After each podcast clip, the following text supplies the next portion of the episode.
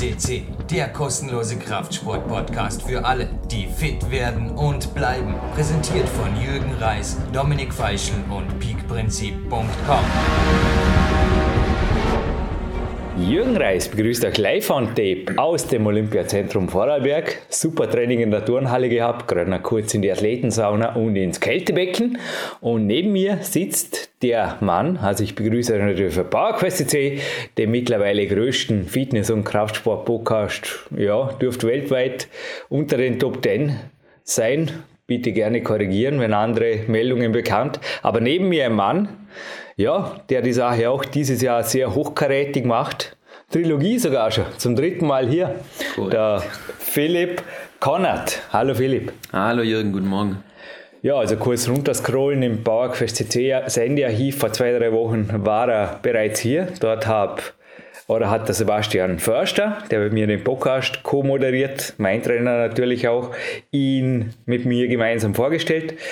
Philipp, machen wir das Ganze kurz und bündig von deiner Seite. Ja. Wer bist du? Und Sportwissenschaften und Training heißt es hier auf der Homepage des Olympiazentrums. Korrekt, korrekt. Das ist uh, so die offizielle Stellenbezeichnung. Und M MSC, MSC, ganz wichtig. Ganz wichtig. Österreich, wir stehen auf Titel. So sieht es aus, genau. Deswegen schreiben wir das immer schön dahinter. Ja, es wertet das Ganze natürlich nochmal auf. Aber klar, was man sich im Endeffekt äh, irgendwo äh, erarbeitet oder erstudiert hat, äh, das soll dann natürlich auch irgendwo auftauchen. Das passt ja ganz gut. Genau, ähm, äh, ja, Sportwissenschaftler im äh, Sinne der ganzen Geschichte äh, mit Bachelorstudiengang und Masterstudiengang in äh, Berlin und Mainz und eben mit den Schwerpunkten einmal äh, Trainingswissenschaft und einmal mehr in Richtung Gesundheitsförderung und Therapie, so dass ich einfach für mich gesagt habe, ich möchte beide Themenkomplexe, die mich äh, schwerpunktmäßig interessieren, abgedeckt haben. Und ja, was man dann eben so nebenher noch äh, an Weiterbildungen macht. Das äh, sprengt dann immer jeglichen Rahmen, das äh, noch aufzuführen. Wichtig ist, dass man einfach mit den Studiengängen irgendwo äh, eine, eine breite Basis hat und die Erfahrung ist äh, schlussendlich das Wichtigste, was man, was man dann ja, mitbringt, was man aufsaugt, was man dann nachher auch, oder von dem man nachher auch wirklich lebt und äh, mit dem man arbeiten kann. Jo, das wird heute das Hauptthema, aber die Zuhörer hören es. Oh, ein Mann aus Deutschland, klar verständlich. Und seit wie kurz hier in der schönsten Region der Welt natürlich und wie jung Du, du sagst, es ist die schönste Region oder? der Welt. Kann man schon sagen. Absolut, oder? absolut. Von Bodensee bis Seefretta. Hey, du wohnst sogar am Bodensee. Also wenn du, sorry, wenn du nicht Vorarlberg-Tourismus machst, dann wer, wer dann? Der wacht am Morgen auf, begrüßt die Sonne. Ja, über den Bodensee geht sie nicht auf. Das stimmt nicht. Das wäre fast. Ja, aber ich darf jeden Morgen äh, mit der Sonne Richtung Dornbirn fahren. Also das ist schon mal wirklich ganz gut. Und natürlich morgens der Blick äh, dann ins Montafon und äh, wenn man dann einmal um die Kurve fährt äh, oder ums Eck fährt, fährt, äh, mit dem Blick in Bregenzer Wald, ist natürlich schon immer gewaltig und sensationell. Ah. Genau, äh, das Ganze jetzt seit knapp vier Jahren hier im Olympiazentrum. Und äh, ja, dieses Jahr äh, darf ich dann auch den 35er langsam kratzen. Was? Könntest schon also, Leistungssport aktiv sein. Ja, du, nee, das. Äh, Hast du selber eigentlich nie Ambitionen gehabt? Ähm, Richtig, warst Gas geben? Ja, ich hab, äh, war sehr Fußball, sehr Fußball fixiert äh, in jungen Jahren. Profi, ja klar, jeder träumt von Fußballprofi, ah, oder? Genau, vor allem in Deutschland. In der Zeit, in der Region, wo ich groß geworden bin, ja. äh, schlussendlich so diese die Möglichkeit mit, mit den Freunden eben das Ganze da gut auszuüben. Aber ja, es gab dann auch einen anderen Lebenswandel, äh, mal zwischenzeitlich, wie das eben so ist, zwischen, sag ich mal, 16 und 20 irgendwo. Und das sind dann doch auch entscheidende Jahre, äh, die man äh, gut nützen muss, um im Leistungssport dann eben irgendwo anzukommen. Aber das war für mich jetzt nie irgendwo Thema. Mhm. Die Sache wird dann anders genützt mit der entsprechenden Ausbildung. Und ja, starten wir ins Hauptthema, mhm. weil das Philipp has a Training System, also es wird so offiziell, inoffiziell, Sebastian Förster und ich, wir philosophieren über die Sendungen und kommunizieren in Englisch. Aber ja, Philosophie, sogar das nächste Wort, hey, war war jetzt wirklich ein Zufall. Und zwar, ja, es geht in dieser Sendung um dein Trainingssystem und deine Trainingsphilosophie, beziehungsweise wie du das Training generell angehst und strukturierst. Boah, kräftige Frage. Kann man sich vorstellen, dass wir damit die nächsten 25 Minuten füllen. Aber ich habe mir wirklich, wenn ich jetzt gerade kurz äh, fast off-topic eröffnen will, ich habe den Bericht gar nicht im Detail gelesen, weil es mir nicht wirklich tangiert hat. Zumal ich dachte mir nur, das würde mit teuer kommen, wenn das anfangen wird. Die Zuhörer wissen ja, wenn man mich irgendwie mit dem Smartphone erwischt, vor allem beim Training, und ich kann nicht erklären, wozu ich es brauche. Beispielsweise für Interview oder Fotos kostet es mir einen Kaffee oder einen Eiweißshake. Aber in der CT war letztens ein Bericht über Kraftsport-Apps. Da dachte man nur, ja, ich meine, machen wir Philipp Conner-Depp und haben wir die Frage beantwortet und wir beide können auf einen Kaffee trinken. die tust jeden Morgen rein, oder? Aufwärmen, Hauptteil, abwärmen und. Ja, Wenn es immer so einfach wäre, gell? Wenn es so einfach wäre, aber. Ja, also zurück zum Anfang. Ich nehme an, das ist nicht dein Training-Approach. Nicht wirklich, nicht, nicht wirklich. Ja, ähm, du hast schon angesprochen, im Endeffekt äh, das Wort Trainingssystem ist für mich eher so ein bisschen äh, strukturell oder, oder methodisch äh, behaftet, dieser Begriff. Ich mag mehr den, den Wortlaut der Trainingsphilosophie. Mhm. Und da ist es eben auch für mich ganz wichtig, dass man, dass man sich da ständig weiterentwickelt und und eben diese Trainingsphilosophie ständig weiterentwickelt und für sich vorantreibt. Also das ist, äh, ein, ich nenne es jetzt mal ein Konstrukt oder ein Komplex, der eigentlich nie fertig ist. Ja. Und in die Trainingsphilosophie möchte ich eigentlich weniger irgendwo Trainingssysteme oder Herangehensweisen oder eine Methodik äh, mit reinpacken, sondern das ist für mich eigentlich eher in erster Linie so die Herangehensweise, die, das Coaching des Athleten, ja. das Coaching, ähm, wie bringe ich ihn oder wie kann ich ihn äh, unterstützen, im Endeffekt äh, zu seinen Zielen zu kommen. Ich dachte jetzt gerade vorher, wir hatten auf Topic ein kurzes Gespräch über, ich sage jetzt einmal, Verletzungen oder Zwickerlein, die mit komplexen Sportarten verbunden sind. Und wenn ich es richtig verstanden habe, es war in den 1970er und 80er Jahren eigentlich dadurch, hat sich ja auch die Sportwissenschaft groß gemacht, dass man einfach gesagt hat, ja, von über bis hin zu, oder? Dass wir einfach eine Muschel haben, zum Beispiel einen Oberschenkel und den müssen wir, der ist zu schwach und den bringen wir halt dahin und dann, ja, dann ist der stärker und die, die Kniebeuge schaut besser von mir als stärker aus. Die Frage ist halt, gewinnt er damit einen Skiweltcup, oder?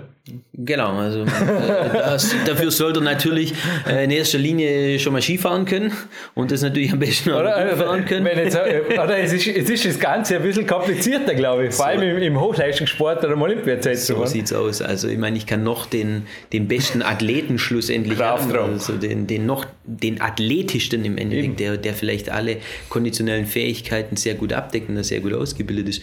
Aber wenn er natürlich in seiner Sportart nur Nummer 56 ist und äh, äh, diese nicht sauber beherrscht und nicht gut beherrscht, äh, dann hilft ihm diese Athletik in diesem Sinne auch nicht viel. Andersrum ist es natürlich so, wenn ich einen Athleten habe, der sehr gut in seiner Sportart ist, der die extrem gut beherrscht, aber ihm vielleicht noch äh, der letzte Schritt fehlt und, und hier der, der Punkt die Athletik ist, vielleicht diese mangelnde Athletik, dann ist die Wahrscheinlichkeit natürlich schon höher, dass man ihn eben über diese Komponente dorthin bekommt, an die Spitze.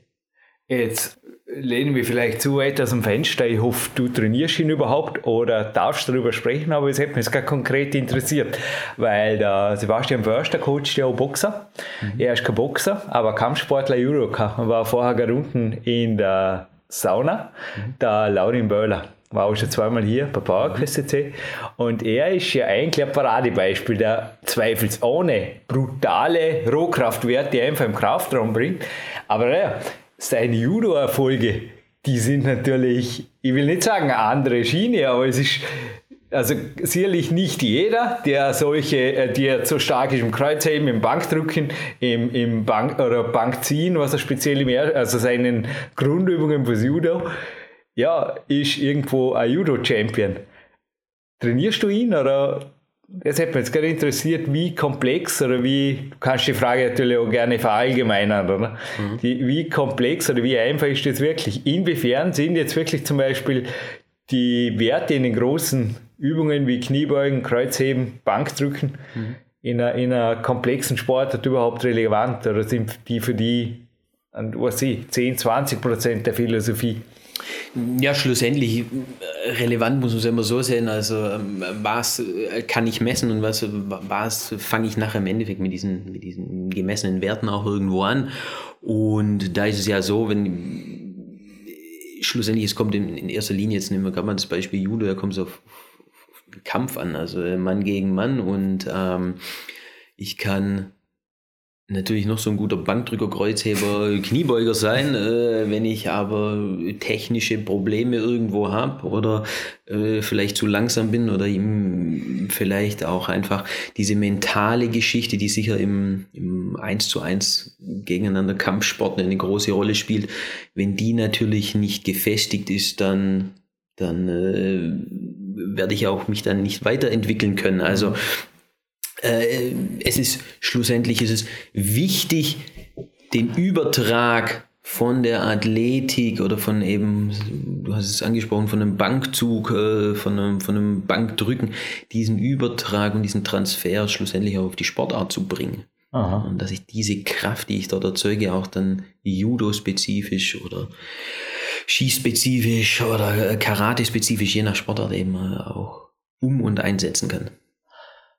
Ein Riesenvorteil natürlich für Personal Coaching, das du hier zum Teil 1 zu 1 hast, ist natürlich, dass man im Gegensatz zu einer App den Athleten einfach jeden Morgen sieht. Jetzt noch wir bei kleinen sportartspezifischen Zwickerlein, kleinen oder größeren, natürlich hier auch den, den meinen Alternativmediziner, der Rudi Pfeiffer, immer wieder erwähnt, ist das Ganze natürlich wirklich ein komplexes Thema. Oder hier der Dr. Mark Saum zum Beispiel am Haus oder der Martin Hämmerle waren natürlich alle schon hier bei PowerQuest CC. Wohin die Frage führt, wie gehst du vor, wenn jemand, also ich kann mir gerade vorstellen, dass eigentlich immer wieder irgendwas in einem absoluten Hochleistungssport, mein Physio der Hanno Halbeisen hat da schon gesagt, wer nie verletzt ist, der ist einfach mehrfacher Weltmeister und anscheinend mit souveränem Abstand, weil das gibt es gar nicht anders. Also wohin die Frage führt, wie berücksichtigst du Verletzungen, Zwickerlein oder die allfälligen, ja, irgendwas ist ja immer, oder? Wo man einfach sagt, da muss man ein bisschen aufpassen. Ja, mit Sicherheit. Also, Oder auftrainieren. Genau, also man muss ja auf der einen Seite so sehen, äh, die meisten Sportarten leben natürlich von einem, von einem großen Trainingsumfang und von dementsprechend auch, äh, wenn der Umfang ein bisschen runtergeht, natürlich von höheren Intensitäten.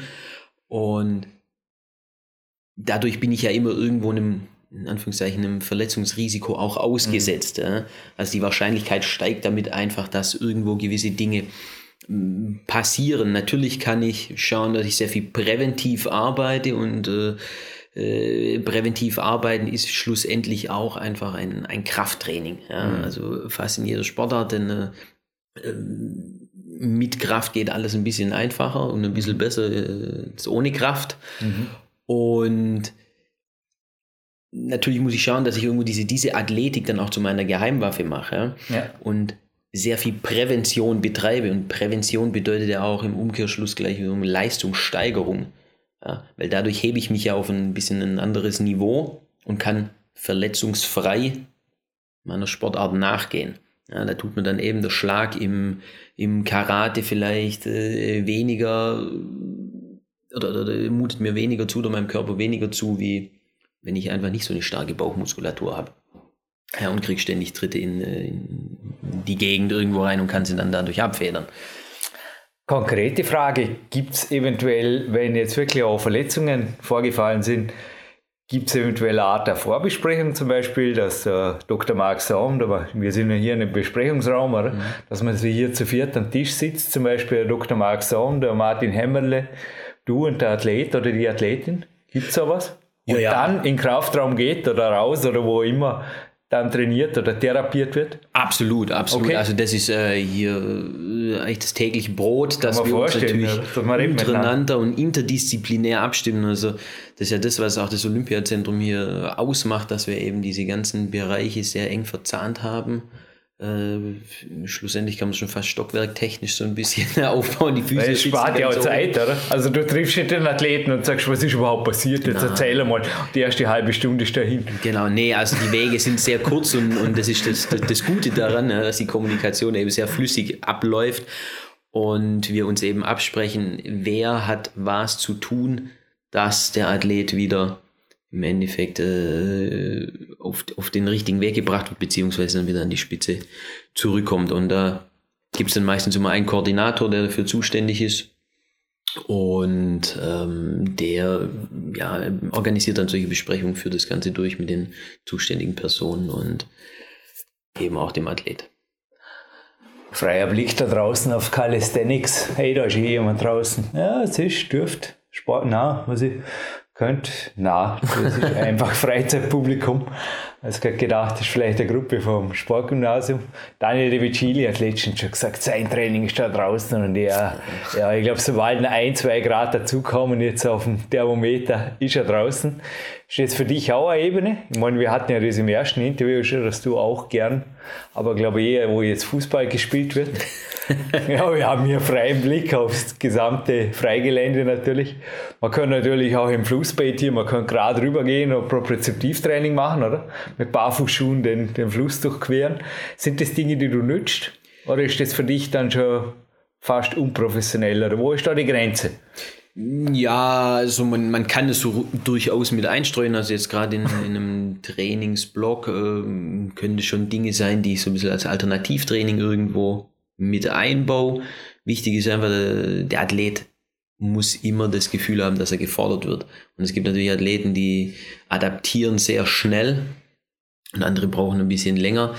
Ähm, und da ist es schon gut, dass man immer wieder Dinge einstreut, Trainings einstreut, die jetzt vielleicht nicht ganz so immer, immer ähm, äh, zielführend in, im ersten Augenblick sind, aber doch vielleicht dann hinten raus irgendwo ganz gut äh, für den Athlet ja, reinpassen einfach. Ja. Ich meine, ich kann mit ihm äh, mehr oder weniger tagtäglich in den Kraftraum gehen, aber irgendwann braucht er auch ein bisschen Abwechslung und äh, dann kann es schon sein, dass er mal wie ein Klammeraff ähm, in dem Calisthenics Park äh, durch die Gegend spielen muss.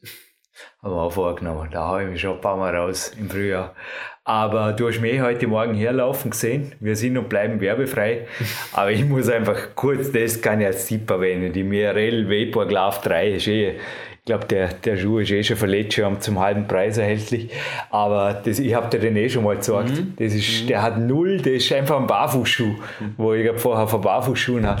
Und ich habe nicht nur das Gefühl, ich weiß, dass ich das gesamte Fußbett damit aufgerichtet habe.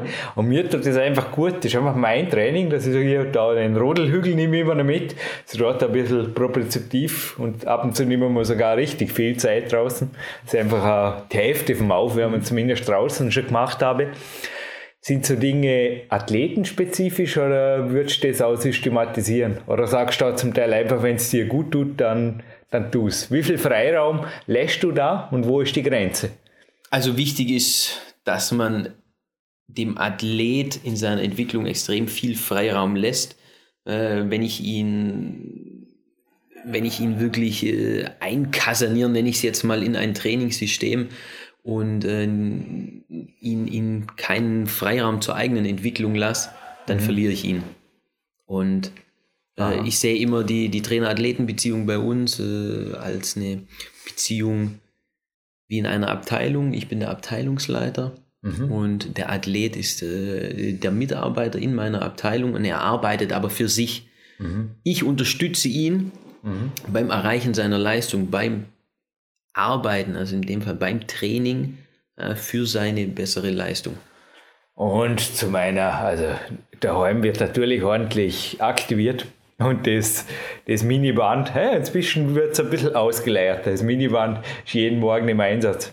Aber ja, ich denke wirklich, dass auch wenn du mit, du hast natürlich hier wirklich einen Luxus, gell, dass du mit lauter Leuten arbeitest, die wissen, um was es geht, oder einfach entsprechend an Drive haben. Also kann schon sein, dass du auch Hausaufgaben für zu Hause gibst. Oder? Also wie weit greifst du in die Privatsphäre ein? Aber zum Teil, wenn der Athlet fragt, warum nicht, oder? Ich meine, morgens eine Minibandübung machen, warum nicht? Oder auf der Blackroll was machen, wenn er fragt danach, haben wir jetzt gerade gefragt.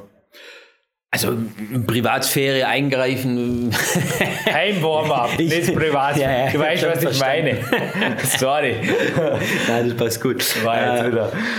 Genau, also klar, Stilblüte. also wichtig ist einfach, dass man, dass man sich mit dem Athlet abspricht und dass es äh, sehr sauber und gut koordiniert ist. Und Athleten wissen in der Regel, vor allem schon die, die etwas älteren und reiferen Athleten, die wissen schon, was sie tun und äh, sind sehr firm in dem, was sie machen.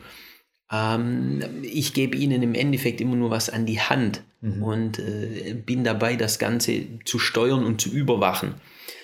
Ähm, Natürlich muss ich auch so ein bisschen schauen, äh, gerade um das Thema Überwachen reden, dass sie eben auch nicht zu viel machen oder dass eben bestimmte Reize auch zu den richtigen Zeitpunkten gesetzt werden. Ja, klar. Und äh, da kommen dann doch schon manche immer ein bisschen in, in Problemsituationen, weil oft noch die Denkensweise herrscht, ah ja, ich habe zu wenig gemacht, ich muss mehr machen, ich muss mehr machen. Also klassisch nach dem Prinzip, viel hilft viel. Und äh, das ist aber in, in bestimmten Phasen des, des Trainings äh, dann eben nicht so der Fall. Das kann ruhig mal irgendwo eine Rolle spielen, ne? dass man auch mal einen Athlet äh, einen gewissen Overload reinbringt. Aber dann muss ich eben auch schauen, okay, wo ziehe ich die Bremse, wo nehme ich äh, das Gas wieder raus und, und steuere ihn dadurch in die richtige Richtung. Ich kann mich erinnern, der Hans-Peter Sigrid, Schweizer Nationaltrainer, Sportklettern, damals, ich glaube, immer noch einer der Köpfe beim Lehrwart hat gesagt, das Problem beginnt dann, wenn die Leute anfangen zu Hause eine Bullerwand zu machen und einen Griffbalken aufzuhängen. Der eine wurde dann sogar mal, ich glaube, Weltcupsieger oder, oder auf jeden Fall Top 3, das weiß ich noch. Die meisten anderen haben übertrainiert. Schwierig, gell? Absolut. Also das ist ein Thema, die das, eine äh, tut das gut und Ja. der startet durch und die andere eine muss ich auch machen und dann Ja, wichtig sind da einfach zielgerichtete Inputs, zielgerichtete Trainings, mit denen ich vorankomme und äh, einfach qualitativ hochwertig das Ganze machen und nicht einfach äh, an der Quantität rumarbeiten und schlussendlich äh, mit, mit 50 Prozent äh, dreimal am Tag, ja, leicht übertrieben jetzt, aber äh, so zu trainieren, äh, da erreiche ich weniger, wenn ich sage, okay, ich nehme dann lieber einen, einen Reiz am Tag in Kauf und den äh, dann aber wirklich mit 100 Prozent. Wir haben jetzt vorher, ich glaube, das darf ich sagen, dass wir off-topic über unsere nicht mehr ganz 17 gescherzt haben und was damals alles quasi aus dem Bett und ja, alles geht, ich erober die Welt. Jetzt muss man natürlich wesentlich mehr, mit jedem Lebensjahr mehr, selbst du merkst es schon mit 35, aufwärmen, aufwärmen, aufwärmen und auch abwärmen. Wie viel ist bei dir so der Durchschnitt? Ich stelle auch wieder eine schwierige Frage. Sportathleten und auch Verletzungsstatus abhängig. Aber wie viel Prozent würdest du empfehlen? Circa jetzt auch für, für einen durchschnittlich 30-Jährigen. Wie viel Prozent sollten Warm-up sein? Wie viel Hauptwurf? Das ist eine schwierige Frage. Ist auch tageszeitabhängig. Wie viel Cooldown? Aber es gehören auf jeden Fall alle drei Elemente rein, nehme ich an. Ja, absolut. Also ganz wichtig, dass man, dass man äh, das Training eben auch so aufbaut. Äh, Ich bin ein Fan davon, ähm, je nach, nach, nach äh, Saisonphase oder auch ja, einfach was, was ansteht, eigentlich den, den, die Trainingszeit nicht mit 100 oder über 120 Minuten, also zwei Stunden äh, zu überschreiten. Krafttraining meinst du? Ja, wenn wir jetzt zum Beispiel auch mal ein Krafttraining nehmen, ähm, einfach um da ähm, den Athlet nicht in einen, in einen Overload zu bringen und ihn auch zu fokussieren. Also dass er wirklich 120 Minuten hat, wo alles drin ist, inklusive Warm-up, ähm, das eigentliche Training, ich nenne es mal den Hauptteil und auch das Cool-Down. Muss aber ganz klar dazu sagen, dass ein Warm-up und ein Cool-Down für mich genauso zum Training gehört und für mich genauso wichtig ist wie der Hauptteil. Also wenn ich nachher an der, Aha. an der Bank liege oder im Rack stehe. Und ähm, da auch wieder einfach die Devise, äh, weniger ist mehr und vor allem weniger gezielt ist mehr. Also das heißt, äh, nicht unbedingt äh, jetzt äh, sieben verschiedene wahnsinnige Übungen zu machen, sondern konzentriere ich mich doch in den 120 Minuten vielleicht lieber auf ähm, vier Übungen, mache da lieber ein oder zwei Sätze mehr und äh, habe daraus natürlich äh, deutlich mehr äh, Effizienz nachher. Ja, ich kann das nur bestätigen. Mal weniger Übungen und davon mehr. Die Turner haben auch das Prinzip eigentlich und lieber mehr Trainingstage oder, ein, oder je nachdem. Ja, so, Turnen ist sicher ein bisschen eine andere Sportart. Da geht es sehr viel über Wiederholungen, Stimmt, sehr viel Da könnte man drei Interviews führen, ja. damit das äh, lassen jetzt. Genau, am besten.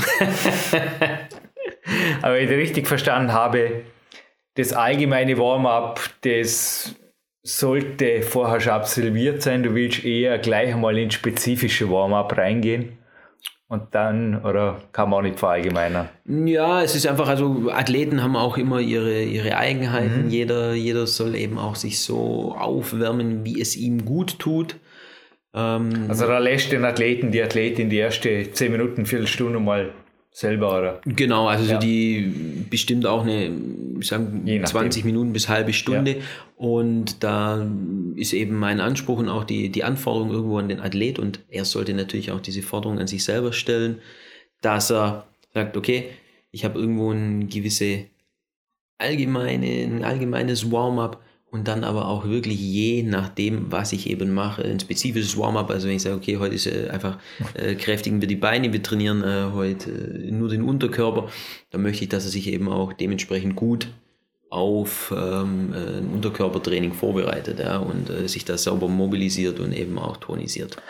Thema Cooldown. Ich habe mit Sebastian Förster in einer anderen Sendung mal kurz, da gab es irgendeine Studie, aber ich glaube, die sind da echt ewig lang im Kältebecken geblieben. Also ich bin, hey, mir friert es ja zum Teil, na jetzt nicht mehr, jetzt friert es mir nicht mehr im Stadtbad beim Schwimmen. Aber im Winter, als ich anfing, war man selbst dort noch ab und zu ein bisschen frisch.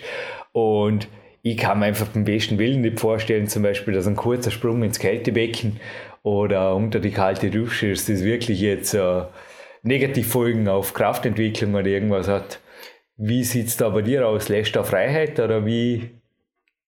Also es gibt äh, jetzt wieder neue Studien, da bin ich jetzt aber von der, äh, also ich habe sie mir noch nicht angeschaut. Ich habe gesagt, rein von mir vom Körpergefühl, quasi eine Minute ins Kältebecken ja. und raus, kann man einfach nicht vorstellen, dass da der Körper die Muskulatur überhaupt viel davon mitkriegt. Das ist vor allem eine mentale. Na, es sind, es sind ja, wenn dann immer so diese, diese Kaltwasserimmersionen sind in der Regel, dass man, ich glaube, viermal vier Minuten Boah, sich da aufhält und bei, ich meine, zwischen 15 bis 13 Grad ist so die, die optimale Temperatur und das ist natürlich schon eine, eine ordentliche Hausnummer.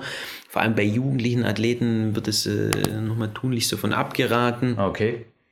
Ähm, es kann natürlich Sinn machen, gerade an heißen Tagen. Man, ist einfach genial, da lebst du wieder dann auch. Genau, man ist die einfach draußen gewesen. Ähm, ich kühle einfach das System ein bisschen runter und wenn ich mir jetzt so den letzten Sommer anschaue, ähm, da ist natürlich dann schon, bei, wenn ich bei 35 Grad irgendwo draußen unterwegs bin, ob das jetzt am Rad, am Bike, wie auch immer. Zweimal, zweimal Kältebecken und einmal Waldparenz. Ja, so, so, war ich lebensfähig. So sieht es nämlich aus. Genau. Und abends in die kalte Badewanne vor dem Schlafen gehen, genau. dass alle genau wissen. Genau, genau. Aber ich glaube, das besprechen wir. Also, kurzum, da muss halt jeder selber informieren und seine Schlüsse machen. Und habe ich es richtig verstanden. Und ja. vielleicht auch ein bisschen nach Körpergefühl gehen. So sieht es aus. Dem einen tut es eben gut, dem anderen weniger. Und ähm, das ist natürlich eine sehr individuelle Geschichte. Ich glaube, der Spruch kam auch von Martin Hemmerle oder von Michi vom Physio unten im Kraftraum, habe ich nicht mehr vergessen. Wenn was regenerativ ist, soll es, also im Normalfall aus, das ist ein therapeutischer Reiz, niemals wehtun oder sich unangenehm anfühlen. Kannst du mit dem? Das äh, kommt mit Sicherheit, glaube ich, vom äh, Martin. Äh. Das ist, ja, das ist ein sehr guter Spruch. Es kann nicht regenerativ sein, wenn, wenn ich mir, weißt, Kältebecken, boah, Hilfe, nur das, oder Schwimmen, Hilfe. Das ist, ja, na, definitiv. Also es muss sich, es muss sich, gut sein. anfühlen und ähm, es sollte ja vor allem auch irgendwo äh, äh, ja, Raum und Platz äh, zu sein, um runterzufahren und eben auch dementsprechend dann auch zu entspannen, also dass der Körper auch irgendwo ein bisschen loslässt und das ganze System, das vegetative System da loslässt. Mhm. Ja, hey. Every day is Game Day für dich heute auch noch. Letztens warst du bei der Skitour. Was machst du heute noch? Traumwetter? Rennrad? Na, heute ist Anfang der Woche, heute darf ich mal wieder in den Kraftraum hinabsteigen, nachdem ich das ein bisschen vernachlässigt habe. Okay. Und ja, dieses Every Day is Game Day ist einfach für mich so ein bisschen ein Sinnbild dafür, dass äh, wenn ich jeden Tag einfach Vollgas gebe und jeder Tag im Endeffekt ein Wettkampftag ist, dann weiß ich, dass ich immer das Beste raushol. Mhm. Und äh, das ist so ein bisschen mein, mein Grundsatz.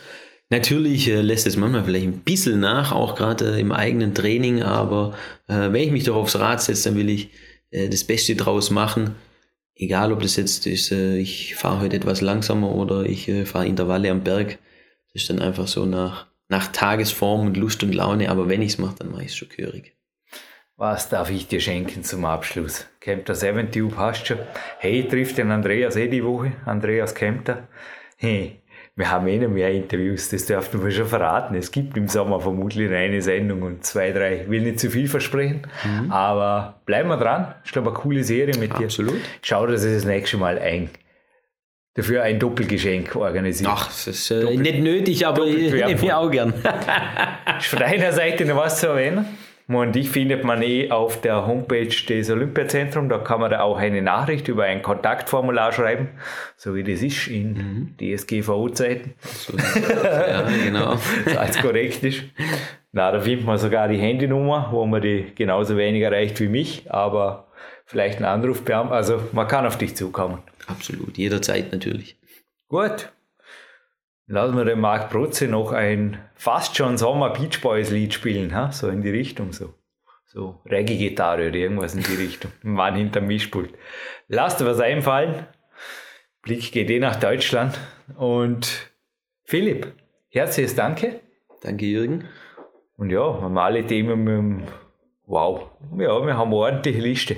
Können wir fast den Sendeplan füllen. Tun wir nicht, aber wir bleiben dran. War mir Ehre. Danke dir.